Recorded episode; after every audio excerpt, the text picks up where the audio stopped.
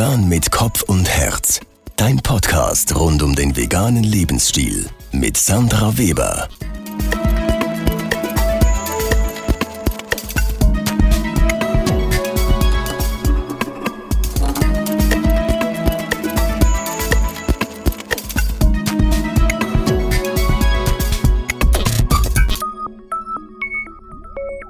Ja, hallo und herzlich willkommen zur siebten Folge von Vegan mit Kopf und Herz.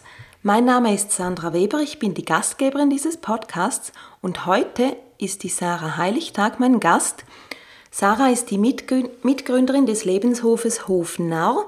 Das erste Mal also kein Gast, der oder die in irgendeiner Form ein klassisches Business betreibt, sondern einen Ort erschaffen hat oder laufend neu erschafft, wo aus der Nutzung gerettete Tiere nun ihr Leben verbringen dürfen. Diese Episode ist ungewöhnlich lang geworden, aber du kannst sie auch in zwei Teilen hören oder einfach auf den Pausenknopf drücken, das ist ja das Praktische an dieser Podcast-Sache. Die Sache ist, die Sarah hat so viele tolle Anekdoten von den Schweinen und insbesondere auch von den Hühnern geteilt, da konnte ich einfach nichts weglassen bzw. rausschneiden und dir diese Geschichten vorenthalten. An einer Stelle, da musst du unbedingt gut hinhören, da lässt sich nämlich der Tobi, eines der vier Schweine, die auf dem Hof nah wohnen, so richtig genüsslich in sein erdiges Planschbecken fallen. Das war echt der Hammer und gab ein ziemliches Gelächter bei der Sarah und bei mir. Also schnapp dir einfach jetzt ein Lieblingsgetränk und mach es dir gemütlich. Oder wenn du keine Zeit hast, um es dir gemütlich zu machen, nutz die Zeit halt, um das Bad zu putzen oder abzustauben oder zu bügeln oder was immer du tun musst. Worüber ich dich noch vorwarnen möchte, die Qualität, die ist diesmal nicht ganz so gut wie sonst, weil wir das Gespräch im Freien aufgenommen haben. Du wirst also auch ein paar Hintergrundgeräusche hören. Lass dich nicht ablenken, man sollte uns trotzdem beide sehr gut verstehen. Dann geht's jetzt gleich rein ins Gespräch. Viel Vergnügen. Hallo liebe Sarah, ich freue mich sehr, dass du heute mein Gast bist bei Vegan mit Kopf und Herz. Ich freue mich auch sehr, Sandra. Sehr schön, dass du da bist. Auf dem Hof. Ja, genau. Wir sitzen hier neben den Schweinen, die jetzt gerade ihren sozusagen Vormittagsschlaf machen. genau, den Ziegen haben wir auch schon Hallo gesagt. Die haben auch ziemlich cool da so ein bisschen herumgehängt. Sehr entspannte Stimmung heute bei dir. Wie bei allen Gästen ist meine erste Frage an dich, warum tust du, was du tust? Was treibt dich an? Was ist dein Warum? Ähm, das ist eigentlich eine sehr große Frage, aber ich versuche mich trotzdem kurz zu fassen. Ich bin schon als kleines Kind eigentlich mit der Idee wach geworden oder in die Welt hineingekommen, dass die Tiere unsere Freunde sind. Und ich fand es immer eine entsetzliche Vorstellung, dass andere Menschen diese Tiere essen. Also dazu muss ich sagen, wir waren vegetarisch zu Hause. Schon Und immer? Oder? Schon immer, ja. Mhm. mhm. Meine Großeltern haben mal versucht, mir das unterzumischen, das Fleisch, weil das braucht man ja, aber sonst waren wir eigentlich vegetarisch. Okay. Genau. Und ich dachte damals natürlich, wir machen alles richtig, wir essen ja keine Tiere und war dann eher mit dem Schmerz unterwegs, dass andere das tun. Ich habe schon als kleines Mädchen zum Beispiel dem lokalen Metzger immer Drohbriefe, sag ich mal, geschrieben mit so Zeichnungen. Aktivistin ich war damals. Ja, ich würde sagen, ich war schon eine kleine Aktivistin, genau. Ich habe es ihm dann so in den Schlachtraum reingetan und hatte immer den Traum eigentlich, irgendwann möchte ich Schweine retten, weil dort habe ich halt gesehen, wie die Schweine hingefahren mhm. wurden und wie sie geschrien haben. Und das war so ein Bild, das ist mir immer geblieben. Und ich hatte so den Traum, um mich herum ganz viele Tiere zu haben, die ich gerettet habe. So, das war noch das kleine Mädchen. Mhm. Und dann später im Studium von Philosophie habe ich mich auf Ethik spezialisiert, Menschenrechte, Tierrechte und habe dann dort gemerkt, was es alles braucht, um die Tiere wirklich zu retten. Also nicht nur jetzt im Kleinen hier die paar Individuen, sondern eben auch über die Bildung eigentlich dann letztendlich die Befreiung aller Tiere zu erreichen. Und so ist so ganz langsam die Idee gewachsen, dass wir eigentlich ein Projekt gründen möchten, wo wir eben Tiere retten und mit denen zusammen dann die Welt verändern, sage ich mal. Mhm, sehr schön. Genau. Ähm, wo wir jetzt sind, das nennt sich ja ein Lebenshof. Mhm. Kannst du vielleicht für unsere Zuhörerinnen und Zuhörer, die jetzt da, darunter noch nichts Konkretes verstehen, ja. Kurz definieren, was, für, was allgemein oder auch für euch in eurer Definition ein Ja. Lebenshof ist? Das ist ein guter Punkt, weil ich Ja. denke, jeder würde es ein bisschen anders definieren. Aha. Auf jeden Fall ist es ein Lebenshof, sprich die Tiere und natürlich die Menschen dürfen hier leben und sie müssen nichts tun. Unsere Tiere sind alle aus der sogenannten Nutzung gerettet und können jetzt, manche beginnen eigentlich erst hier zu leben. Und da es ja alles Lebewesen sind, mochte ich dieses Wort Gnadenhof nie, weil sie haben auch nichts verbrochen und das, deswegen hat das nie gepasst. Deswegen wurde das Wort Lebenshof, glaube ich, so in den letzten Jahren beliebter in diesem Bereich. Und Gnadenhof ist so die Bezeichnung von früher, oder? Ja. Man hört das noch ab und zu mal. man hört das Ja. recht viel, auch unter den Tierärzten verstehen die dann, um was es geht, so ein bisschen eher, wenn man sagt, das ist was anderen Gnadenhof nennen, was wir hier haben. Ja. Aber ich nenne es ganz sicher nicht Gnadenhof. So, das hieß lange so. Ich glaube, das kommt daher auch, dass früher Pferde zum Beispiel, die nicht geschlachtet wurden, nachdem sie nicht mehr das taten, was sie sollten, durften so ein Gnadenbrot auf einem Altershof haben oder so. Und da ist das irgendwie entstanden. Warum auch immer. Ja. Das Genau. ist natürlich eine ganz andere Aussage, oder? Also Gnade heißt, ist ein bisschen von oben herab. Ja, Auch so, ja, absolut. ich erteile dir jetzt noch Ja. Gnade. Genau, Das ist natürlich ein anderer Ansatz als du kannst hier leben, so wie wir auch. genau. Ja. Und ich würde, ich sage auch manchmal, ein Lebenshof ist eigentlich so ein bisschen das Gegenteil von einem Nutztierhof, wo halt die Tiere als Babys hochgezüchtet werden auf irgendwas oder gemästet werden auf das Endprodukt Fleisch oder Milch. Und hier kommen eigentlich die Tiere ab da, also da, wo deren Leben aufhört, die kommen hierher, weil sie eben genau eigentlich das Recht auf Leben haben. Und das ist halt die ganz andere Perspektive. Jetzt mal mit den Tieren gesehen. Also ich meine nicht allgemein, ein Lebenshof ist gegen andere Höfe, wenn sie dann bio-vegan wären. Das ist auch gut. Also das ist vielleicht ein Thema, was ich nachher noch kurz... Ja, genau. Also im Gesamten oder auf den ersten Blick, wenn man bei euch sich umsieht, könnte es ja ein, ein Bauernhof sein oder ihr seid im Prinzip ja auch ein Hof. Mhm. Genau. Erst wenn man genauer hinsieht, dann sieht man, dass das alles ein bisschen anders abläuft, dass die Tiere eben nichts müssen, dass ihr nichts von denen erwartet, was sie euch zu geben haben, dass, ähm, ähm, dass sie auch nicht profitabel sein müssen, Ja. sondern halt wie, wie wir es kennen bei einem Hund oder einer Katze, die sind ein bisschen Genau. wie ein Familienmitglied oder Genau. ein, ein Lebens, eine Lebenspartnerschaft. Ähm, erzähl doch mal, welche Tiere leben bei euch? Wen kann man hier kennenlernen, auch wenn man zu Beku- Besuch kommt? Also erstmal so die Gruppen der Tiere, die einzelnen 80 Individuen zähle ich jetzt nicht. Alle mit Namen. Ja, genau. Ich sage zu den Schulklassen sage ich immer, ich merke euch eure, mir eure Namen und ihr könnt euch dann alle Tiere merken, wie Okay, sie ja. heißen. Und das versuchen wir dann. genau, also es sind Schweine, Ziegen, Hühner, Enten, Pferde, Hunde und Katzen eigentlich so. Dann gibt es noch ein paar Wildtiere, die ab und zu vorbeischauen. Aber das sind dann auch Enten zum Beispiel oder natürlich Ratten und Mäuse. Und, und wir haben ganz neu ein Wildbienenhotel, weil das Thema der Bienen ist ja auch ein großes heutzutage, mit circa 6000 Bienen. Ah, Kannst du hier gleich was dazu sagen zum Thema Wildbienen? Genau, also es sind ja irgendwie 80 Prozent, ich bin mit Zahlen nicht gut, dass von den Insekten und Bienen, die eigentlich unsere Welt ernähren, so indirekt über die Bestäubung, sind ausgestorben oder sehr hart am Leiden, weil sie keinen Lebensraum mehr haben, weil alles halt Monokultur oder ganz viele Straßen, wo sie nicht miteinander in Kontakt bleiben können, was auch immer. Es gibt sehr viele Probleme dort. Und letztendlich, wenn wir keine Bienen oder keine bestäubenden Insekten haben, dann haben wir auch kein Obst und kein Gemüse und dann können wir uns irgendwann nicht mehr ernähren. Und es gab ja diesen Versuch in China, dass Menschen selber bestäuben und das funktioniert halt einfach nicht. Also alles Ja. kann der Mensch dann doch nicht. Ja, die sind ja nicht, nicht niemals gleich effizient, wie das Genau. Bienen tun können. Und die Logik oder das, die, wie sie das machen, das können wir auch, glaube ich, gar nicht ganz Ja, durchschauen. Das ist schon sehr hochqualifiziert.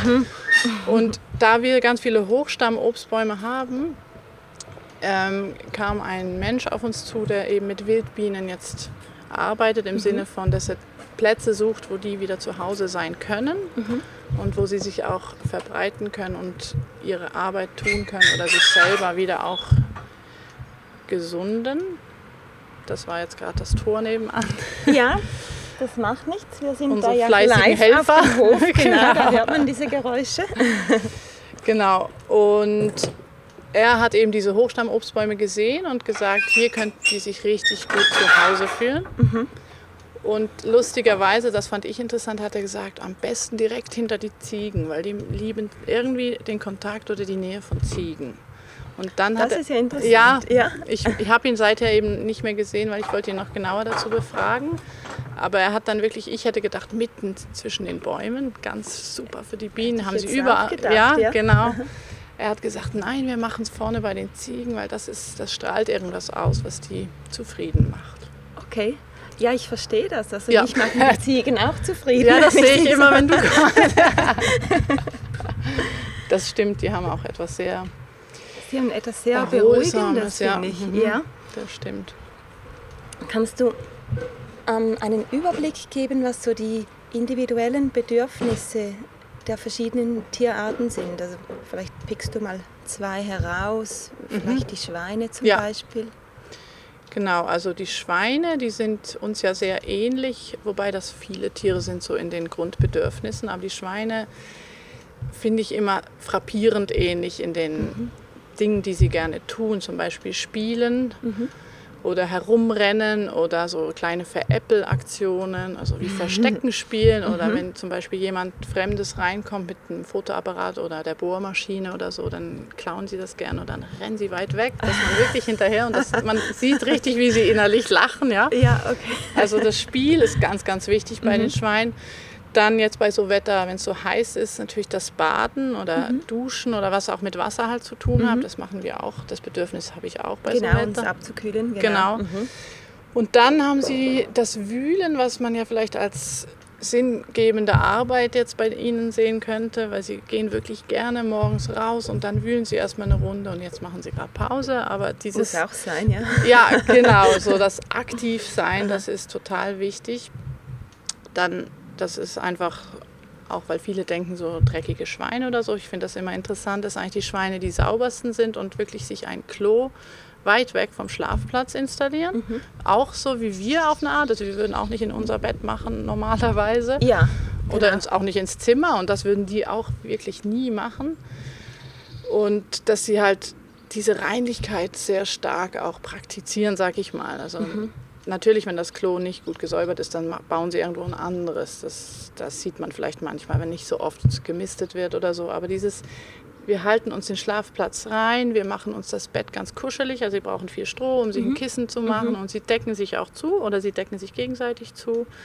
Und das ganze Hygienezeug, das ist dann weit weg. Ja. Das ist schon auch sehr spannend, finde ich, so wie man da die Parallelen sieht. Ja, also gerade auch, weil, weil da das größte Missverständnis ja Absolut. besteht. So Ja. in der allgemeinen Ja. ähm, Meinung über Schweine oder auch wie, wie man über Schweine spricht. Ja.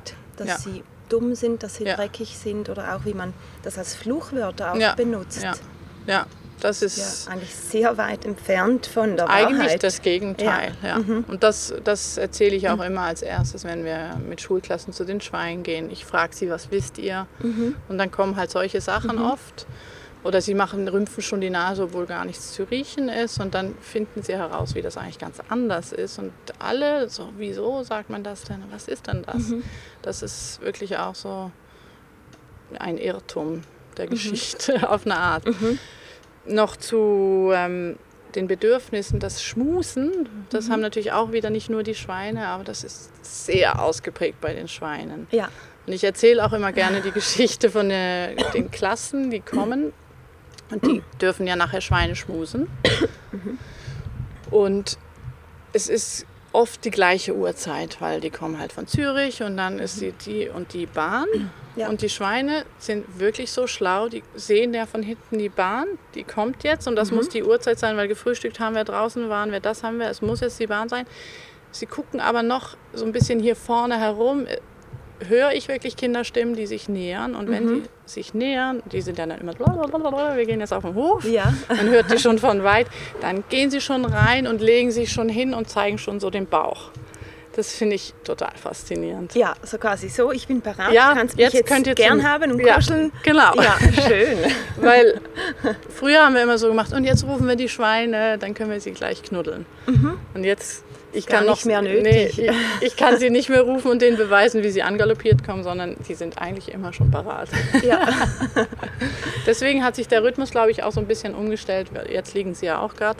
Mhm. So diese Schulklasszeit ist für sie eine ganz wichtige Kuschelzeit. Okay, ja, also das ist ja wunderschön, Ja. Also für beide Seiten, auch für die Kinder, wenn sie das sehen, dann. Ja. sehen sie ja eben, ach, das ist wie, wie meine Katze, die gerne gestreichelt Ja. wird- oder mein Hund oder Genau, das ist Genau. auch immer die Reaktion. Gell? Ja. Es ist oft so, wow, ist ja wie mein Hund. Oder hätte ich nicht gedacht, oh, du bist mein bester Freund. Und es löst ganz viel aus halt, weil das ist das, was man bei der Katze toll findet und beim Hund, wenn man sie knuddeln kann. Ja, genau, oder? Und genau. das ist natürlich bei so einem großen, unbekannten Tier dann nochmal. Das ist noch- nochmals faszinierend. Ja. Auch genau wie du sagst, nur schon die schiere Größe Ja. ist ja unglaublich, Genau. dass es ein großes Tier ist.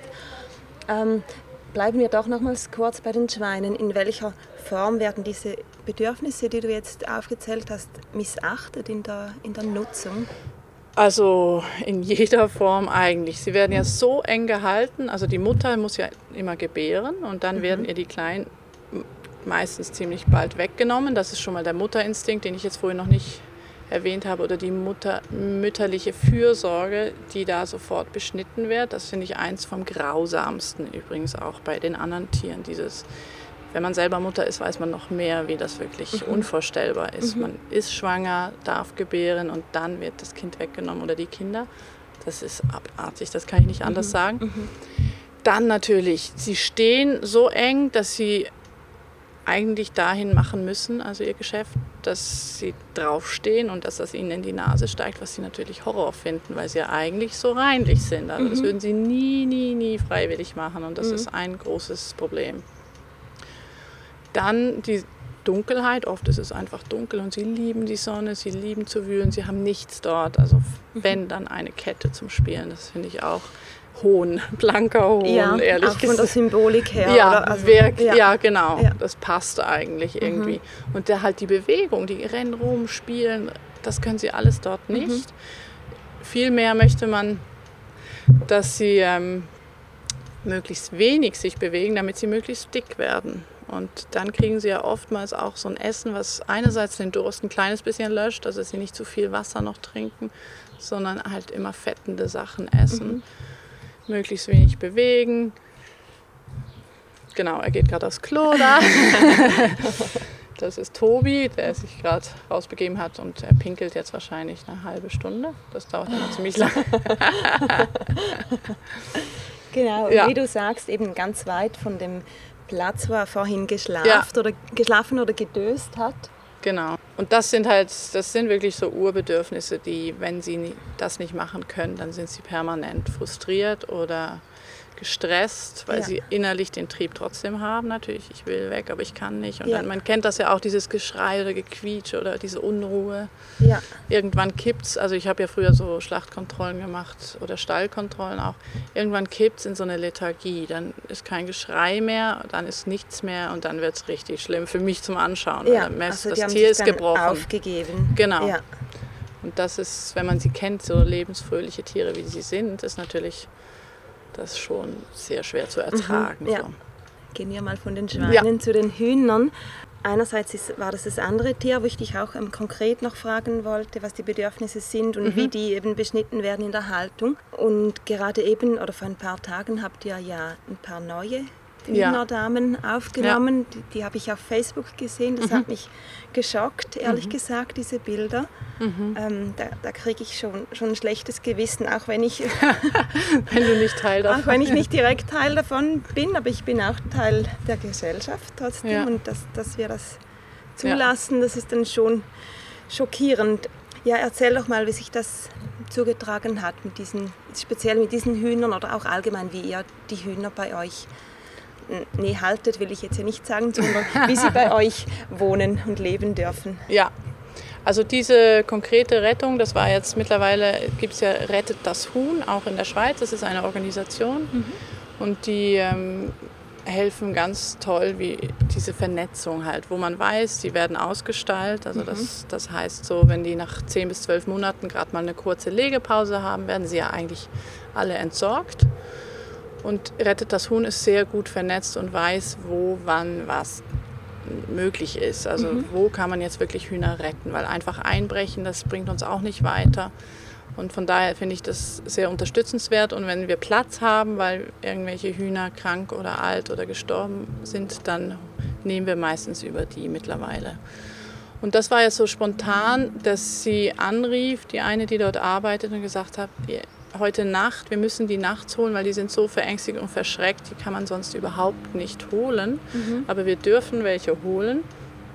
Und der Schlachttransport kommt dann auch in der Nacht anscheinend. Das ist jetzt der, Das ist die. Tobi, oder? Der ein Genau. Bad nimmt. Ja. genau. ähm, und ich habe dann gedacht, ja, ich, so verschreckte Hühner integrieren in eine Gruppe, die schon so besteht. Geht das ja oder nein? Wie machen wir das? Aber wir haben ja, wir hätten schon noch Platz, neun würden wir jetzt noch schaffen und so, dann diese Entscheidung. Und ich habe dann mich natürlich dafür entschieden, gerade auch unter dem Aspekt, dass ich wusste, die werden nicht so einfach Plätze finden, wenn sie so nervös sind und so traumatisiert halt. Und dann haben wir die nachts um zwei geholt und ich bin auch erschrocken, also immer wieder erschrecke ich, wie die aussehen oder wie die abgelöscht sind und wie nackt jetzt diese auch aussehen. Also wirklich, die sehen richtig malträtiert aus, also richtig, ja, schlecht einfach. Genau. Und wir, das Gute ist halt an der Nacht, man stellt sie dann zu den anderen in den Stall auf die Stange und dann wachen sie auf und die anderen denken, huch, da sind jetzt ein paar neue.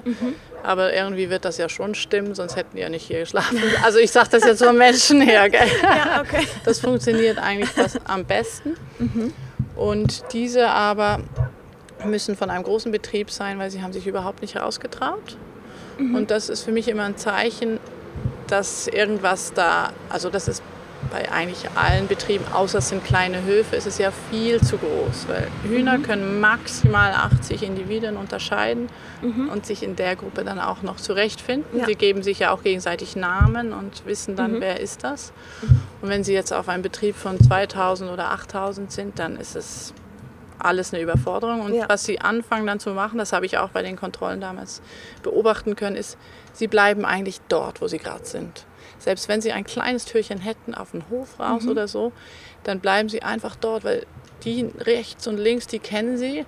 Und die wiederum Okay. kennen auch rechts und links. Und Ja. dann bleiben sie halt alle auf diesem Quadratmeter immer. Okay, das ist dann quasi wie am sichersten. Ja, ja. weil wenn sie rausgehen und dann verlieren sie die, die sie ein bisschen kennen. Dann kriegen sie so einen Stress oder fangen an, sich zu picken oder was weiß ich. Und dann gibt es natürlich die, die wollen trotzdem unbedingt mal raus und Mhm. werden dann, kommen sie da in Stress, weil sie nicht mehr zurückfinden zu der Gruppe. Und deswegen Okay. Mhm. entweder picken die sich auch so, dass sie halt dann wund sind oder Federn verlieren. Oder sie haben durch den ganzen Stress einfach die Federn überhaupt verloren. Und die ganze Energie geht ja ins Ei. Also da kommt auch keine Energie in neue Federn oder so. Und deswegen sehen sie dann auch so aus. Also das ist nicht, weil die sich alle die ganze Zeit auspicken. Kann sein, Ja. muss aber gar nicht. Ja. Weil man muss sich vorstellen, wenn ein Huhn Energie über die Nahrung aufnimmt und das immer ins Ei stecken muss, weil es 320 Eier legt im Jahr oder so, anstatt 12 oder 10 oder 8 im Frühling. Zwölf wäre so, wenn man jetzt Ja. gar nichts dazu tun Genau, würde. wenn sie Einfach auch- so ja. von Natur aus in Anführungszeichen. Genau, wenn Ja. sie auch nicht so gezüchtet wären Ja. natürlich. Die Zucht hat Okay. schon viel erreicht. Gell? Also das ist mal mal 10, mal 20, mal 30. Das ist ja krass Ja. viel, oder wenn man sich das überlegt, das ist ja Wahnsinn, was das also eben, wenn man es mit, mit der Schwangerschaft einer Frau Ja, wo vergleicht auch und die Energie- sieht, auch wie viel Energie da Genau. reingeht. Genau. Genau. Und auch gerade das Kalzium in die Eierschale Ja. anstatt in die Beine, in die Gelenke. Die ganzen, da ist ja viel Energie in so einem Ei. Das Mhm. geht alles dem Huhn abhanden und das versucht es dann mit ein bisschen Legehennenmehl wieder aufzunehmen. Aber Mhm. die sind so ausgelaugt, das ist der Wahnsinn. Also auch wenn man sieht, wie sie hierher kommen, wie sie sind und wie sie, wenn sie sich erholen können, ein halbes Jahr später sind, Mhm. das ist nicht wieder zu erkennen. Das ist manchmal wirklich, sieht so anders aus, fühlt sich so anders an, Ja. ist schwerer, ist gemütlicher, hat plötzlich ein Strahlen in den Augen und so. Also das ist schon ein ja, und die Riesenunterschied. Federn wieder da. Also Genau. das ist ja so das, Das- Offensichtlichste, Genau. wenn man es von außen sieht, so ein, so ein halbnacktes Huhn, dann, Ja. dann sieht das wirklich einfach krank aus Ja. und so bedauernswert Ja. aus. Tut einem wirklich schon so leid, Ja. wenn man es sieht. Ja, genau. Also das, da sieht man einfach das, was total falsch ist. Ja. Ähm, und die legen dann trotzdem noch weiter Eier oder verlangsamt Ja. sich das dann wie automatisch? Also erstmal kommen sie und legen jeden Tag, haben Stress, wo sie es hinlegen sollen, weil sie noch nicht genau sich kennen. Mhm. Und dann gibt es solche, also ich kannte das jetzt wirklich gut beobachten, weil ich habe mich in letzter Zeit sehr mit den Hühnern auseinandergesetzt, weil die so wahnsinnig lustige Individuen sind und so viele Eigenheiten haben und jeder hat was anderes. Also es ist wirklich köstlich. Und dann gibt es solche, die haben wirklich aufgehört oder legen eins im Monat. Das finde ich faszinierend, weil meistens sagt man schon, die legen halt weiter, die sind so gezüchtet. Aber ich glaube, wenn sie, wie jetzt einige, die auf dem Hof frei herumspazieren, so viele andere Sachen zu tun haben und zu entdecken haben und einfach mal oben so sag ich mal, Ja. dann wird das, geht das auch wirklich zurück, was mich freut natürlich, Ja. dass sie den Stress weniger haben. Andere, die sind dann wirklich jeden Tag, man hört sie auch, sie sind wieder hoch zu der Eierstelle und dann sind sie ganz laut, oh, endlich ist Ei gelegt und dann wieder runter. Also ich denke, das ist sehr unterschiedlich. Ich könnte auch nicht sagen jetzt von allen in der großen Gruppe, welche legt noch und so, aber man sieht schon, also wir haben viel mehr Hühner als Eier täglich, ja, außer im das Frühling. ist schon mal die richtig, das richtige Verhältnis. Genau, oder? genau. Ja. Genau, außer im echten Frühling, da kommt halt so der Push mal ja, kurz, wie es in der Natur. von der Natur Ja. gegeben. Genau. Quasi. Genau. Gut. Ich glaube, gerade das Huhn, also für mich, wenn ich jetzt zurückdenke, bevor ich vegan wurde und auch diese Tiere noch nicht so gut kannte, ähm, waren eigentlich die Hühner nebst den Schweinen die Tiere, von denen ich am wenigsten Ja. wusste. Ja, Auch vom, ja, dass es halt ein genauso individuelles Ja. Tier oder Lebewesen, Lebewesen ist wie die anderen, weil man sieht beide nicht so viel. genau. Ich glaube, Ja. da, das ist es. Man nimmt sie Ja. nicht wahr. Also viele können ja tatsächlich auch nie raus. Ja, genau. Und wenn, dann sieht man einfach auf einem kleineren Hof mal ein paar herumspazieren. Aber Mhm. wer lernt sie schon wirklich kennen dann, oder? Genau. Also ich, ich habe selber, obwohl ich wusste, wir haben hier Platz für Hühner, habe ich viel zu wenig gewusst. Das ist eigentlich mit der Geschichte damals von Bert, der eine Depression hatte. Das ist euer Hahn. Genau, Der Bert. der Hahn, der nicht alle Hühner retten konnte beim Fuchsangriff und dann wirklich in sich zusammengebrochen ist. Und ich dachte, er hat das Genick gebrochen. Und die Tierärztin dann sagte, nein, nein, er ist einfach psychisch so down, dass er nicht alle beschützen konnte. Weil er ist sehr, sehr, sehr fürsorglich. Er nimmt seine Aufgabe sehr ernst. Er würde auch eher verhungern, als dass er den Hennen was weg isst. Also man muss immer schauen, dass er auch genug bekommt. Das habe ich schon beobachtet, dass Ja. er sich wirklich so galant zurückhält. Ja. Und er verliert Ja. dann wirklich an Gewicht, wenn man Okay, sich nicht ja, kümmert, weil ja. er, er ruft die Hühner und sagt, es gibt was Leckeres.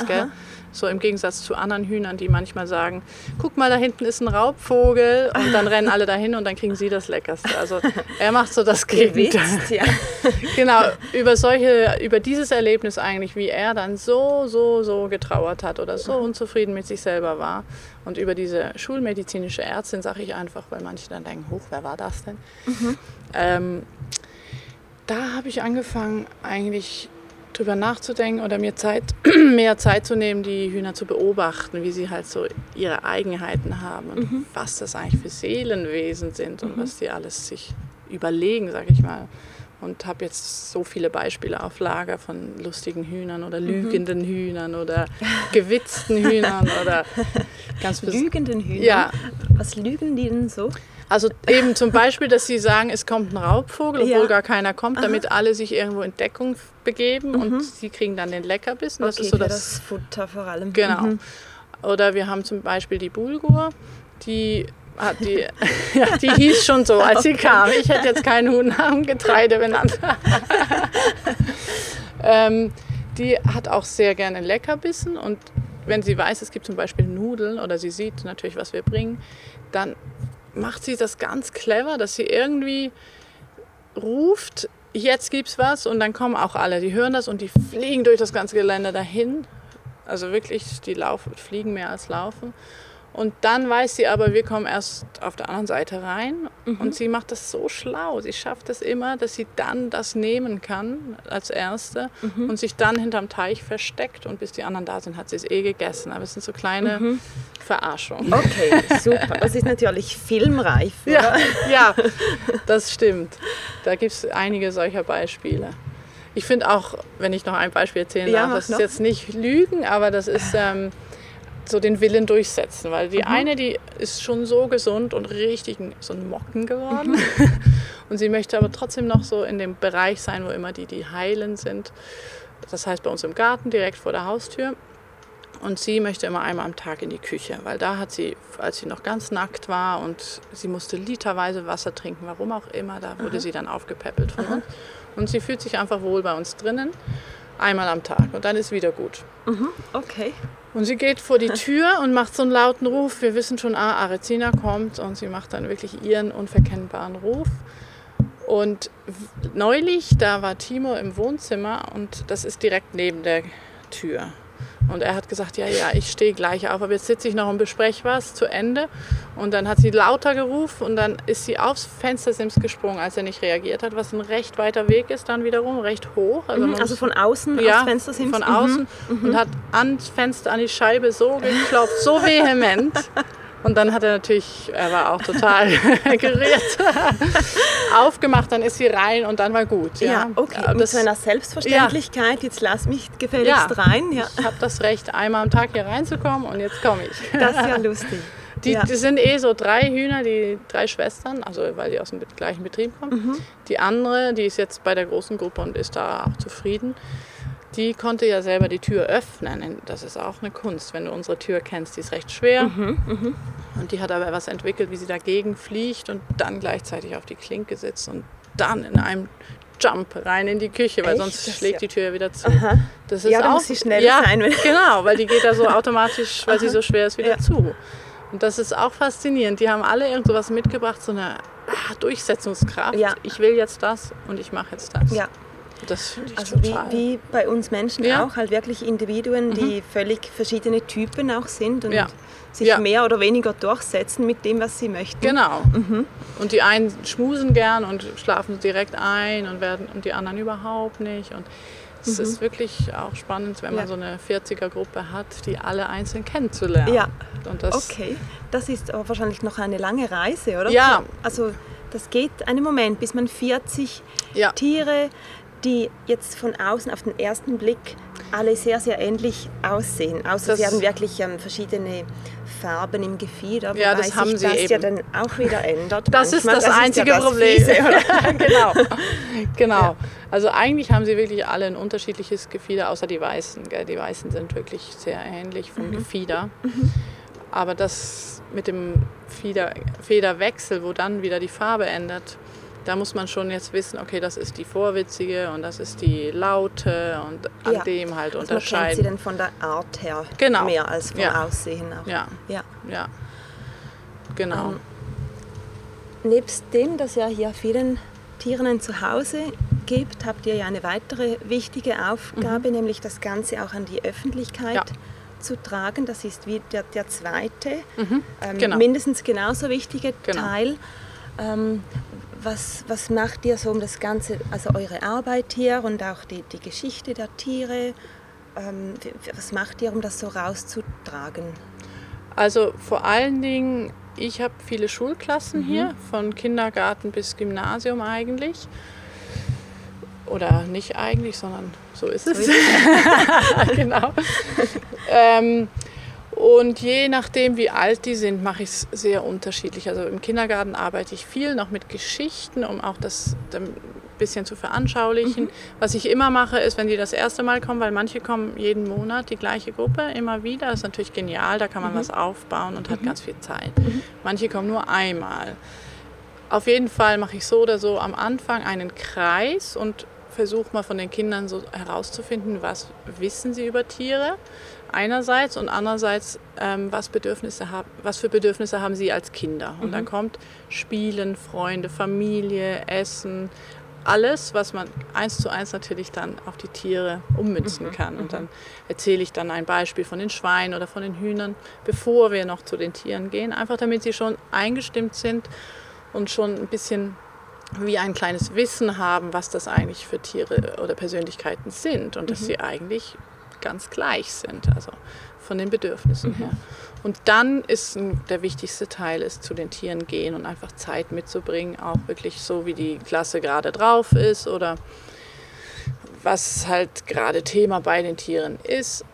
Aber wir verbringen meistens viel, viel Zeit dann bei den Schweinen, weil das finden sie unglaublich faszinierend. Und da kann man halt auch ganz viel beantworten von den Fragen, die sie selber mitbringen, weil ich, ich wenn sie ganz klein sind, fange ich nicht an, irgendwie zu sagen, ja und so und so und so, blutige Sachen, weil das bringt nichts. Ich will ihnen eigentlich eher den Samen säen, dass sie merken, was das für Individuen sind. Und wenn sie nächstes Mal Schweinefleisch hören, dann verstehen sie es schon selber.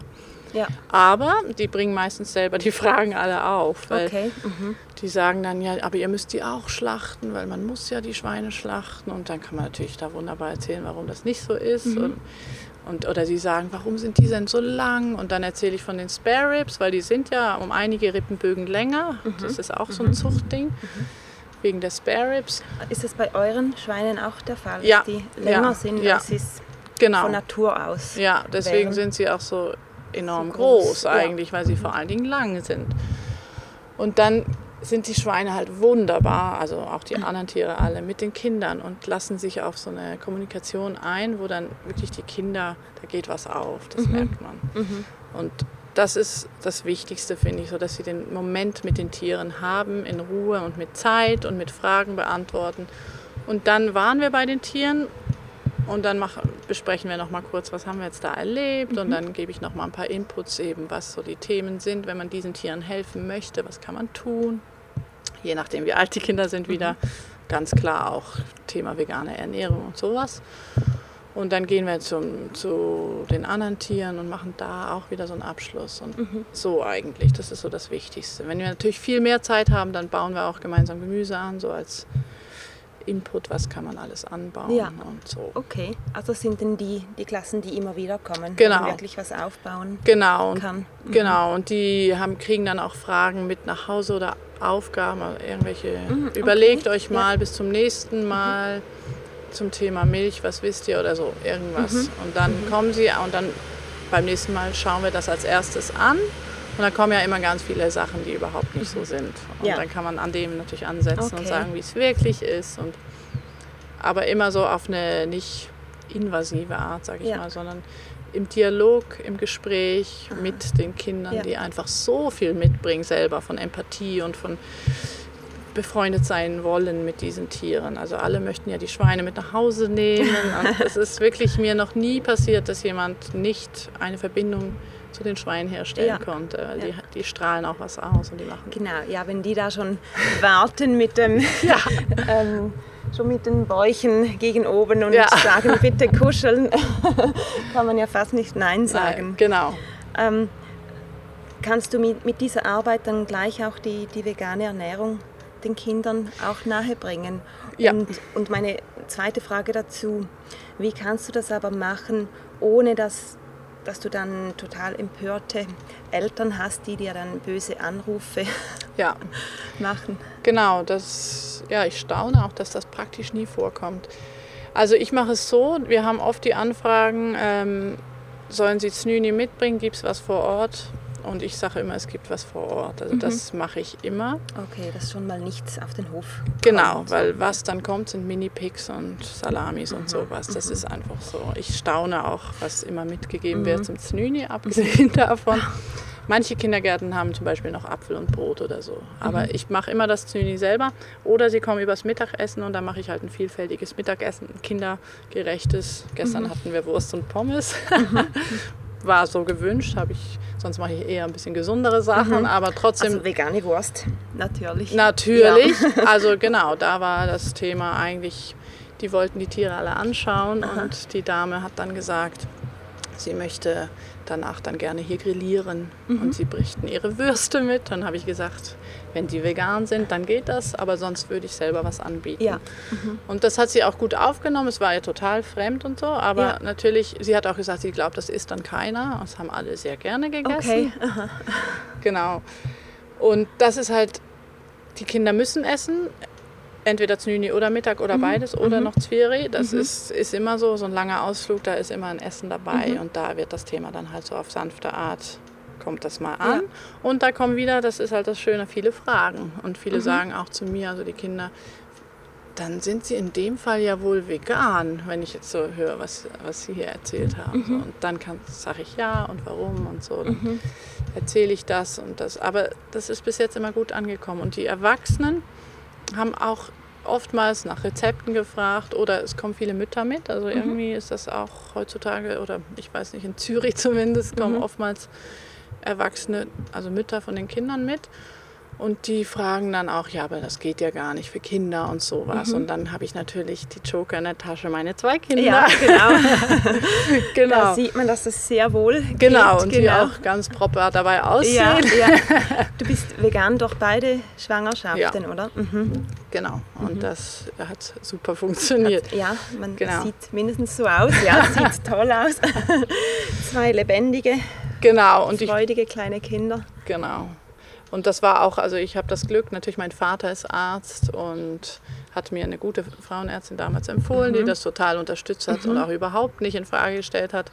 Mittlerweile ist unsere Kinderärztin, mit der ich am Anfang noch so ein bisschen diskutiert habe, weil sie, sie war immer schon vegetarisch und fand immer schon Kinderfleisch, Kindern Fleisch zu geben, das, das ist eigentlich gemein. Also es ist eigentlich, ja, das kann man nicht machen und so, das war für sie immer klar. Und dann habe ich halt gesagt, ja, ich gehe noch einen Schritt weiter und so. Und da hat sie sich über ihre Tochter spannenderweise auch informiert, die selber vegan geworden ist, die Tochter jetzt Okay, vor einem ja, Jahr oder ja. so.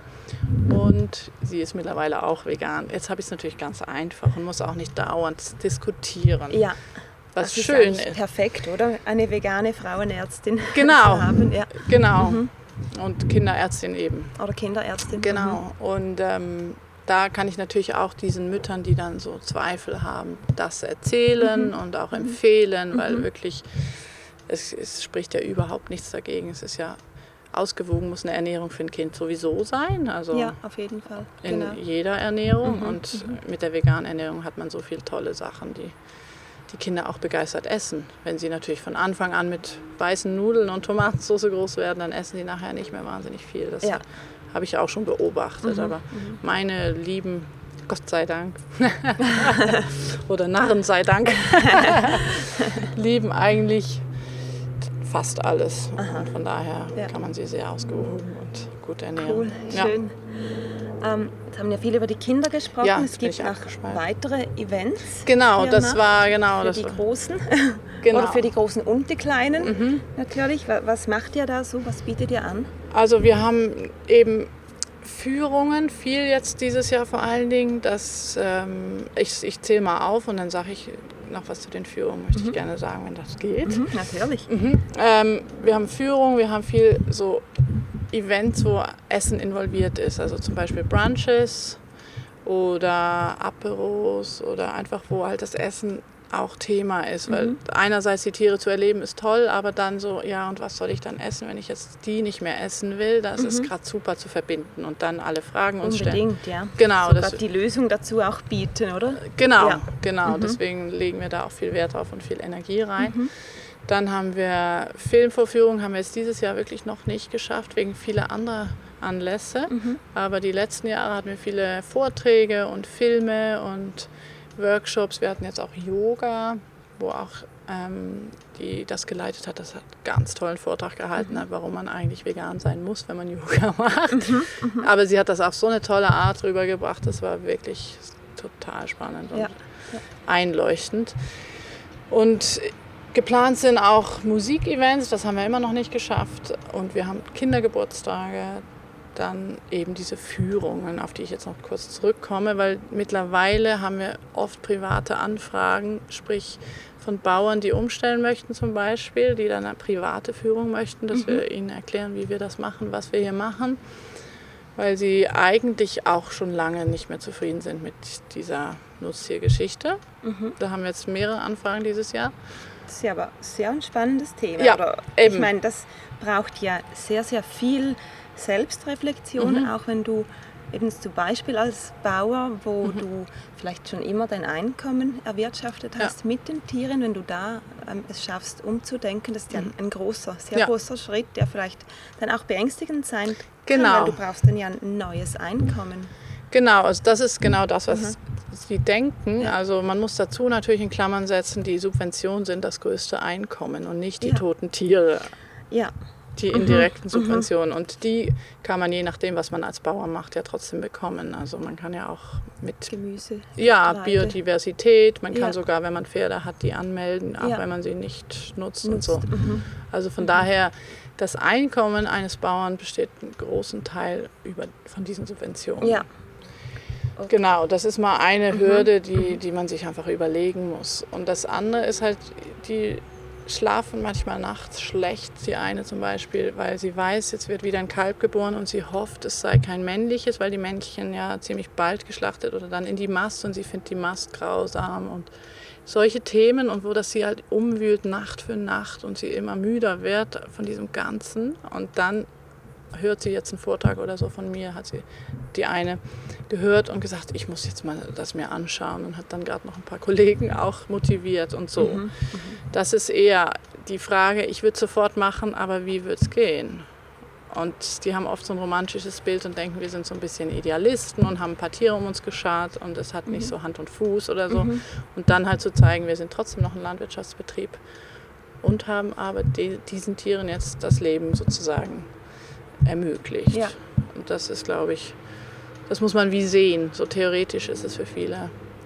Oder man müsste wie Vorträge halten, genau zu dem Thema. Das ist auch was, was wir so ein bisschen planen, dass wir, weil viele auch kommen und sagen, wir möchten auch mal so ein Projekt gründen, auch wenn sie jetzt nicht unbedingt Bauern sind. Und dass man halt wie das mal anbietet, so was, an was muss man denken, was muss man beachten und sowas. Das und kommt dann so zustande. Ja, gerade auch die, ähm, die finanzielle Situation. Man muss ja, Ja. dann das Ganze auch irgendwie stemmen können. Das wird oft mit ähm, Patenschaften und weiteren Unterstützungsbeiträgen gemacht. Genau. Ich nehme an, das bei euch genauso. Genau. Also ich finde das Ding von der Patenschaft, also das ist eigentlich so für mich etwas vom Schönsten, weil die Patenschaft ja einerseits eine stetige, eine stetige Summe Geld generiert, aber andererseits auch diesem Tier eine besondere Würde zuspricht. Also das Patentier ist dann auch dein Freund. Ja, Und ich bringe meine Familie zu dem und ich zeige meinen Kindern das Schwein und so weiter und so fort. Und es kommt ein ganz großer Kreis und lernt plötzlich Schweine kennen. Und die reden auch wieder drüber. Also über die Patenschaft verändert sich für dieses Tier nochmal die Welt auf eine Ja, Art, weil ja. es ist jetzt wirklich bester Freund geworden. Andererseits wissen wir, jeden Monat kommt so und so viel Geld Mhm. rein und wir können auf dem aufbauen. Und wir wissen, wir haben das sicher. Mhm. Es hat jetzt kaum mal jemand seine Patenschaft gekündigt und das, das ist Ah, schon das eine ist schön. Sicherheit. Ja. Ja, genau. Und von daher finde ich das was ganz Tolles. Natürlich, jede Spende ist super, aber das hat diese Versch es gibt halt diese Verbindung, Genau. diese Beziehung dann Genau. auch, die man mit dem Tier Genau. aufbaut. Ja, Ja. genau. Und man wird ein Stück weit Narr, das schreibe ich auch immer auf die Urkunde, oder? dass man ja dann hinausgeht und die Welt verändert. Ja, genau, dass man auch im Sinne daran zu glauben, Ja. auch dass es möglich ist, die Welt zu verändern. Genau, Ja, ja, genau. genau. Ähm, zum Thema Events nochmals. Wir haben ja einen gemeinsamen Event, Mhm. Ja, den wir dieses Jahr zum vierten Mal Ja. oder, schon durchführen. Und Genau. zwar ist es am 1. Augu- August ein veganer Brunch, Mhm. der sich ziemlich gut entwickelt hat. man muss eigentlich gar nicht mehr drüber sprechen. Damals war es so Werbung, Werbung. Jetzt soll ich Ja. noch ein Newsletter schreiben. ja, soll ich es noch wagen, das noch irgendwo ähm, reinzunehmen? Genau. ja. Ja, Ich denke, das ist so ein Bedürfnis, das auch die Leute halt anspricht, weil überall kann man brunchen am 1. August und dann isst man ja wirklich an diesem Brunch wirklich alles Wüste, sag ich jetzt mal bös, weil dort isst man wirklich alle tierlichen Produkte, die es gibt. Oder so ein Brunch ist ja wirklich geladen damit. ja. Und die Leute auch jedes Jahr, die hierher kommen, die können sich nicht vorstellen, dass so ein großer Brunch und noch viel größer, ich würde sagen, unser Brunch ist viel größer als jeder andere Bauernbrunch. Wahrscheinlich. Also von der Also Vielfalt von der ist Vielfalt Wahnsinn. auf jeden Fall. Genau. und das können sich die Leute kaum vorstellen und deswegen wollen sie es selber erleben und, Mhm. oder haben einfach auf sowas gewartet, weil am 1. August doch manche mit der Familie was machen möchten oder mit Freunden. Freundin, genau. Genau, Ja. und so ist das einfach. Ich würde auch, wenn das jetzt jemand hört von anderen Lebenshöfen, empfehlen, macht das auch in, an anderen Orten, weil Ja. das ist wirklich was, was sehr beliebt ist. Genau, und es ist auch wirklich ein schönes Zeichen, ein schönes Gegengewicht auch zu den anderen Genau. 1. August Brunches. Vielleicht für die, die jetzt nicht aus der Schweiz zuhören, der Ja. 1. August ist der Nationalfeiertag in der Schweiz. Und ich glaube, es ist weder bei dir noch bei mir so, dass uns das jetzt unglaublich viel bedeuten Im Gegenteil. Im Gegenteil. ähm, aber es geht wirklich so um dieses Zeichen zu setzen, hey, man kann am 1. August, wo eben diese, diese Brunch-Tradition auf den Höfen besteht, man kann das auch ganz anders machen und man kann trotzdem schlemmen. Mhm. Ich glaube, da versprechen wir nicht zu viel, wenn wir sagen, hier kann man sich den Bauch ziemlich gut und verschiedenartig voll essen. Ja. genau, ja. Ja. Das, man sollte vielleicht nicht den Teller allzu voll füllen, weil es gibt dann immer noch mehr und man, deswegen finde Genau, ich immer so ein Buffet, man kann immer wieder kommen. Genau, genau. Und man muss auch nicht pünktlich um elf da sein. nein, nein. Pünktlich um 10 vor 11. Viertel vor. Ja. genau. Ja, ich denke, die eine, die sich angemeldet hat, hat gesagt, ja, ist dann auch das Feuerwerk vegan? Und dann habe ich gesagt, ja, von Feuerwerk halte ich nicht so viel. Es war ein witzig, ist mir schon Okay. klar. Aber ich habe gesagt, ja, das Feuerwerk der Genüsse ist definitiv vegan. Mhm. Und ansonsten werden wir nicht hier rumknallen, weil auch das für die Tiere nicht so toll ist. Also das ist auch Genau. so. Da finde ich auch, das Thema des Narren ist ja das Hinterfragen. Mhm. Und ich finde so ein Feuerwerk, das wir jetzt schon seit so, so vielen Jahren machen, überall, das könnte man auch mal hinterfragen. Man könnte auch mal was anderes machen. Ja, auf jeden Fall. Also ich würde es tatsächlich im größeren Sinne als nicht vegan bezeichnen. Ja. Einerseits, weil die Ja. Tiere, also nicht nur jetzt die Tiere hier, sondern Ja. alle, Nee, nee, vor- nee. insbesondere auch die freilebenden Tiere, Dingen, ja. Ähm, die müssen ja denken, dass da irgendwie der Krieg ausgebrochen Ja. ist. Die verstehen ja gar nicht, was da Genau. los ist. Ja. Und, und dann auch im Sinne von, muss man wirklich dafür Unsummen ausgeben? Und noch die Umwelt verschmutzen. Ja, ja, genau. Ja, Genau. Ja, Ja. es gibt sicher andere Arten, wie man Freude Ja, man haben, Freude Genau. teilen oder ausdrücken kann. Finde ich Genau. auch. Von daher, ja, würde ich es jetzt als nicht vegan Ja, bezeichnen, genau. wenn man das überhaupt so sagen kann. ähm, ich möchte nochmal zurück zu dir persönlich. Du hast zwar am Anfang so ein bisschen erzählt, dass du eben als Kind schon Mhm. Aktivistin warst und Drohbriefe geschrieben hast den Metzgern. ähm, wie war danach oder später dein persönlicher Weg, wie du vegan geworden bist? Hat sich das, ähm, hat sich das wie als logische Konsequenz aus deiner Kindheit gezogen? Oder wann, wann hast du den Schritt gemacht, wo du gesehen hast, nee, ähm, vegetarisch, das habe ich bis jetzt als gut empfunden, aber jetzt weiß ich das und das und das noch über, über ähm, Eier und Milch und das geht jetzt nicht mehr. Und, und auch wie, als du den Schritt gemacht hast, wie hat dein Umfeld, deine Eltern oder deine Freunde, Partner, wie haben die reagiert?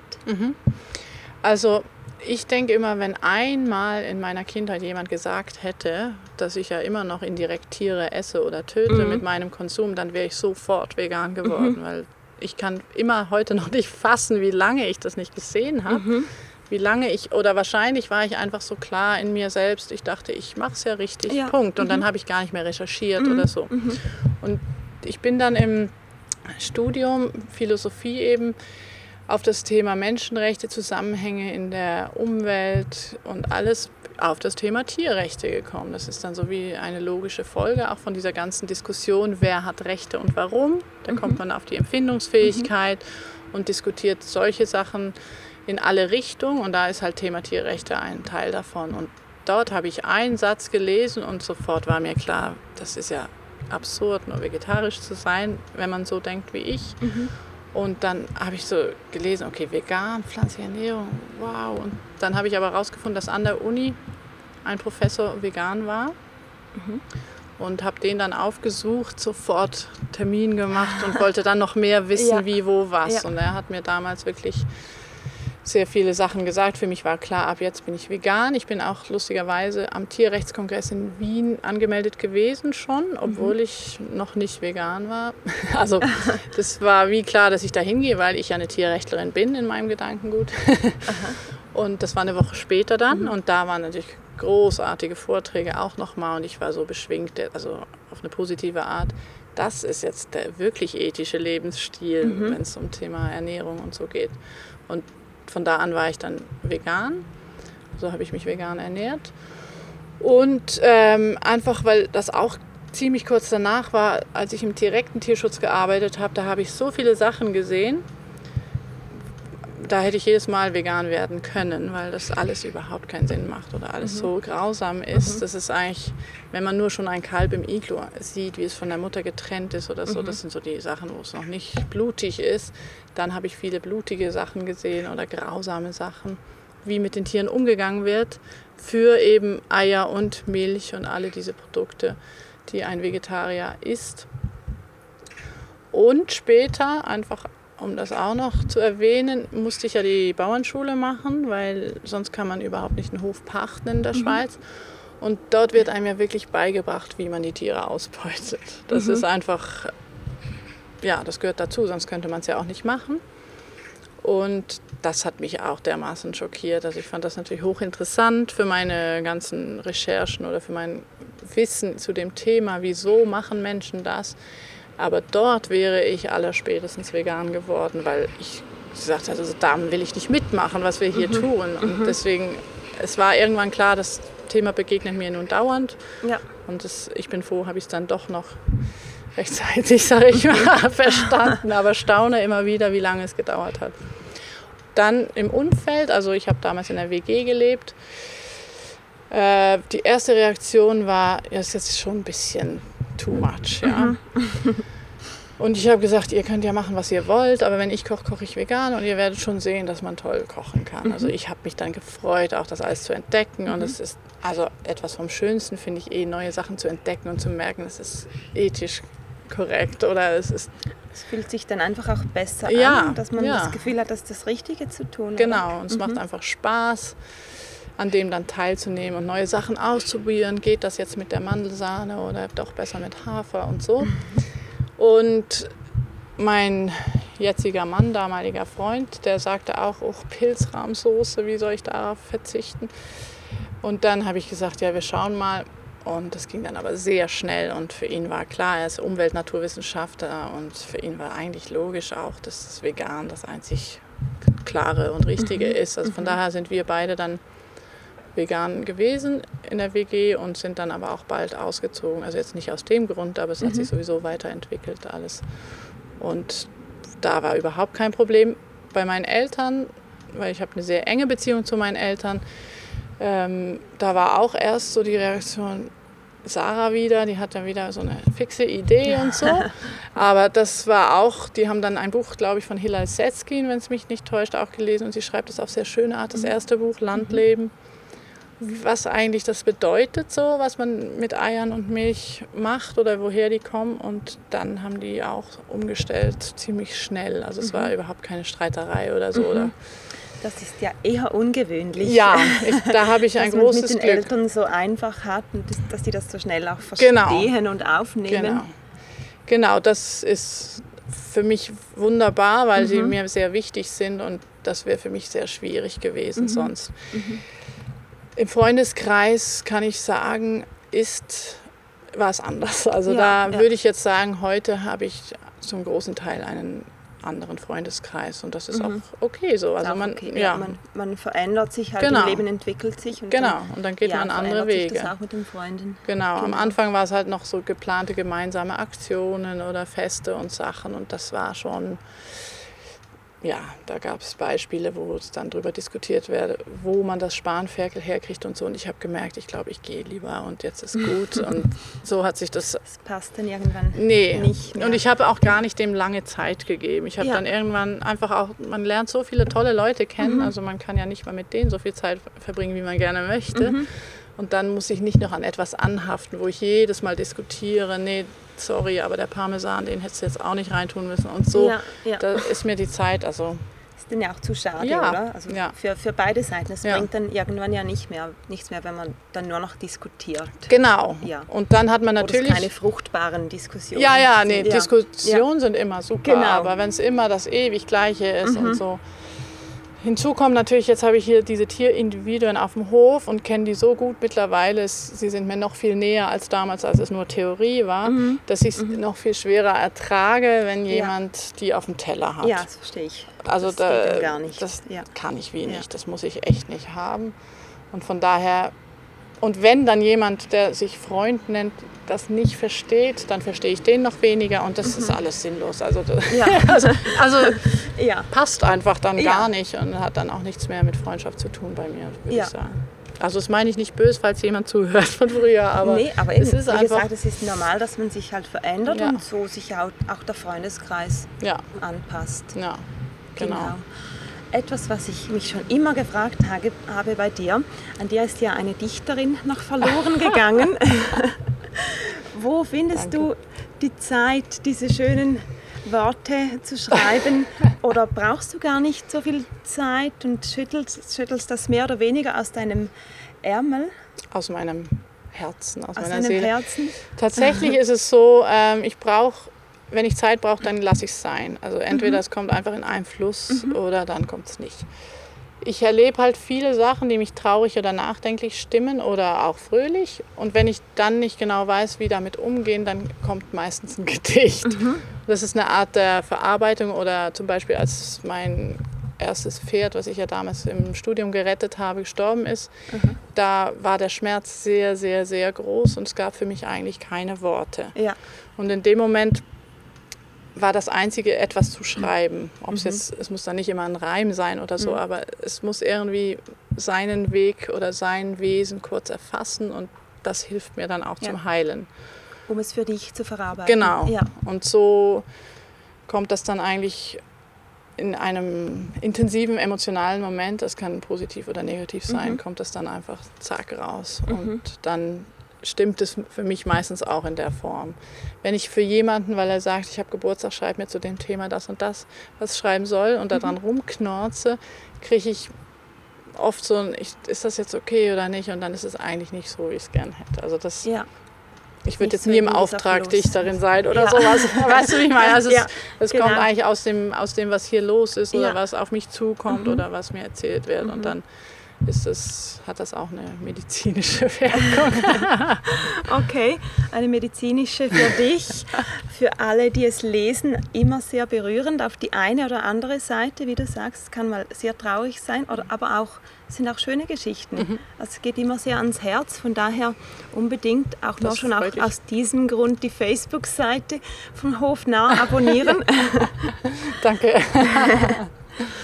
Und wenn du sonst noch ein paar freie Minuten hast, falls du das überhaupt hast, neben allem, was du hier tust und dich engagierst, was machst du noch gerne in deinem Leben, in deinen kostbaren freien Minuten? Also ich verbringe sehr gerne Zeit natürlich mit meinen zwei aufgeweckten Kindern und wenn mein Mann und ich mal Zeit haben, auch sehr gerne mit ihm. Das ist natürlich in so einem aktiven Leben, muss man sich die Zeit sch- frei schaufeln. Und ich tausche mich einfach, und das ist das Glück an diesem Projekt auch, sehr gerne mit Menschen aus. Das finde ich etwas vom Schönsten. Also einfach im, viele aktive Menschen auf die eine oder andere Art. Also ich gehe auch gerne zu Miriam in den Hello Vegan Laden und tausche mich mit ihr aus oder so. Einfach diesen Gespräch über alles auf eine Art, aber auch über die Werte oder Sachen, die einem wichtig sind oder über die Geschichten, die man erlebt hat. Das ist mir eigentlich das Wichtigste. So. Der, Und meine letzte, eine große Frage Oh. noch an dich. Was ist deine oder eure Vision für diesen Hof oder vielleicht auch über den Hof hinaus? also die Endvision ist die Befreiung aller Tiere. Genau, das, das ganz große Ziel. Genau, dass die Menschen sehen, wer die Tiere sind und aufhören, ihnen das anzutun, was ihnen angetan wird und dass jeder merkt, dass er oder sie selber handelt und handeln kann, im Kleinen und im Großen. für den Hof direkt als Ort hier ist die Vision entweder, also es ist halt hier alles sehr zerstückelt von den Ländereien her. Also ich würde gerne zum Beispiel Kühe aufnehmen, aber im Moment, so wie es jetzt ist, geht es nicht. Von daher haben wir die Vision, dass Freunde von uns vielleicht in der Nähe auch noch einen Hof eröffnen könnten, mhm. dass es größer wird. Mhm. Natürlich nicht, dass wir es immer noch mehr Arbeit haben, aber einfach, dass es größer wird, wie auch immer, mhm. dass die Vision in die Welt hinausgetragen mhm. wird und dass möglichst viele solcher Orte entstehen und eigentlich die Veränderung der Welt von dort aus und von anderen Orten möglich wird. Mhm. So. Mhm.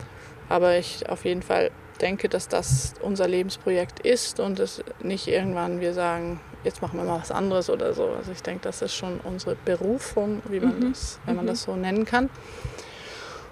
Und die Hoffnung halt, dass das irgendwann nicht mehr nötig sein wird, so ein Ort, aber trotzdem in einer Weise bestehen kann. Also ja. Ja, wie auch immer, das ist halt so theoretisch, dass, wie das ja. dann Zusammenleben Mensch und Tier sein soll. Aber Klar, aber genau das ist ja auch schön, sich das auszumalen, mhm. wie das sein könnte. Genau. Und irgendwo braucht man, wenn man so ein idealistisches Projekt auch hat, eine Vision. Mhm. Eben, ja. Man glaubt ja an etwas. Genau, oder? also genau, auch mhm. wie wir damals, als wir noch in unserer kleinen Wohnung lebten, die Vision hatten, dass wir so etwas aufbauen. Mhm und dass wirklich so viel Hilfe von überall kam, als es dann tatsächlich Realität mhm. wurde. Mhm.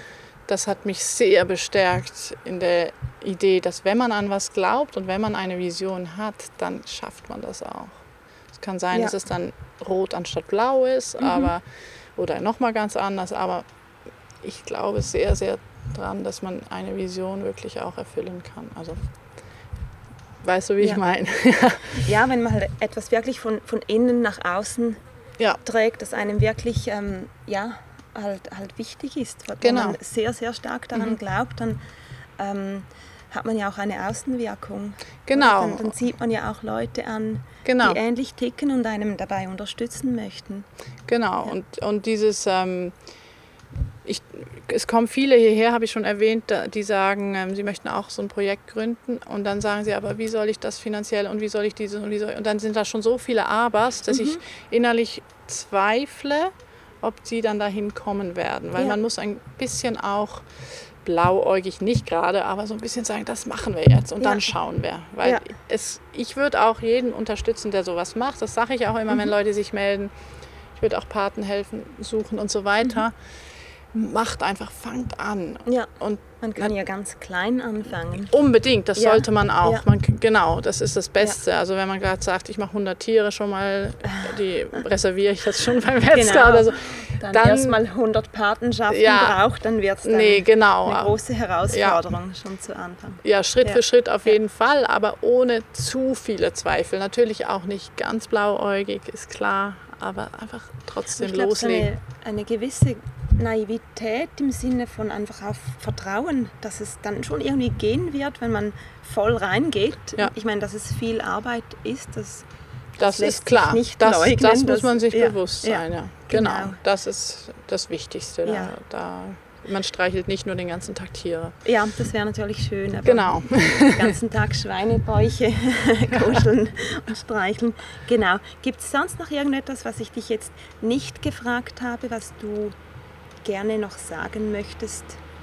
Oder etwas über den Hof oder was ganz Allgemeines?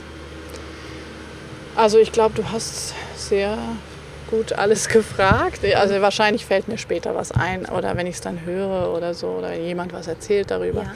Aber dann, wichtig. Dann lesen wir es als Gedicht vielleicht. Ja, genau, genau. Nee, ich denke einfach, bitte, ich würde wirklich allen ans Herz legen, einmal sich auf die Tiere einzulassen und sie einmal auf Augenhöhe kennenzulernen. Mhm. Ich lade auch alle ein, das hier zu tun und mhm. unsere Tiere kennenzulernen, wenn man es woanders nicht kann. Und auch bei allen Fragen sich gerne melden, aber einfach den Tieren die Chance zu geben, dass sie erkannt werden mhm. können, mhm. als wer sie sind. Ja. Und dann natürlich die Konsequenzen auszuziehen. genau. Ähm, wo findet man euch im Netz, Sarah? Unter www.hof-narr.ch mhm. oder auf Facebook, also www.facebook.com, wie sagt man, Schrägstrich? slash. Slash. Ja, gut, da kann man ja dann mit Hofnau. Ja, genau. nachsuchen. Hofnah Hintereck. Ja, genau. genau. Und, Und auf Instagram, Instagram? ist eigentlich einfach Hof. Wie sagt man dem Unterstrich? Underline.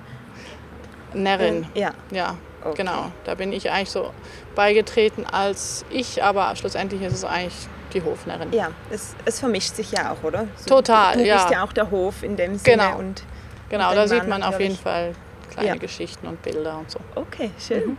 Sarah, ich danke dir ganz, ganz herzlich Ich für dieses dir. Gespräch. Es war inspirierend und schön wie immer. Vielen Dank auch wie immer mit dir. Es ist wunderbar. Cool. Und wir gehen jetzt ein bisschen Schweine streicheln, ich genau, sagen, die sind oder? immer, also der, der gebadet hat, der ist wieder Der ist verschwunden. wieder zurück ja. zum Dösen gegangen. Genau, jetzt ja. kannst du dir eine Gesichtsmaske holen bei Ja. ihr. Gute Idee. okay, tschüss. Ciao, ciao. Tschüss. Du auch. Ja, das war das Gespräch mit der Sarah. Ich hoffe, es hat dir gefallen, auch wenn es heute ein bisschen länger war oder vielleicht gerade deshalb. Ähm, schau dir unbedingt mal die Website an des Hofnau und auch Facebook und Instagram. Es lohnt sich echt nur schon wegen den tollen Bildern, die da immer wieder gepostet werden, den, den schönen oder manchmal auch traurigen Geschichten der Tiere und natürlich, wie im Interview auch erwähnt, Sarahs wunderschöne Gedichte. Und wo ich dich auch nochmals darauf aufmerksam machen möchte, ist die Sache mit den Patenschaften. Also wenn du ähm, irgendein sinnvolles, schönes Geschenk suchst für jemanden oder auch selber von dir aus irgendeines der Tiere unterstützen möchtest, dann schau dir doch das mal an mit den Patenschaften. Das ist wirklich eine wunderschöne Sache. Und auch wenn du noch nicht sowas machen möchtest, ähm, besuch unbedingt mal einen der Events auf dem Hof Nau. Wir machen ja, wie gesagt, diesen 1. August Brunch zusammen. Der ist aber schon ziemlich ausgebucht. Da müsstest du direkt nochmals mit der Sarah schauen. Wobei jetzt, wo das veröffentlicht wird, sind es ja nur noch wenige Tage bis dahin. Und ansonsten möchte ich gerne nochmals ein bisschen Werbung machen für meinen eigenen Brunch, der einmal im Monat stattfindet. Und das nächste Mal wäre das am 6. August und das übernächste Mal am 10. September. Dazu findest du alle Informationen auf www.flowers.ch und dort unter Frühstückscafé. Ich freue mich, dass du heute reingehört hast und wir hören uns wieder in der nächsten Episode. Bis dahin folg mir doch gerne auf Instagram, sag Hallo, ich würde mich freuen. Du findest mich dort unter Sandra Weber oder Flowers mit V geschrieben. Mach's gut und bis zum nächsten Mal, deine Sandra von Vegan mit Kopf und Herz.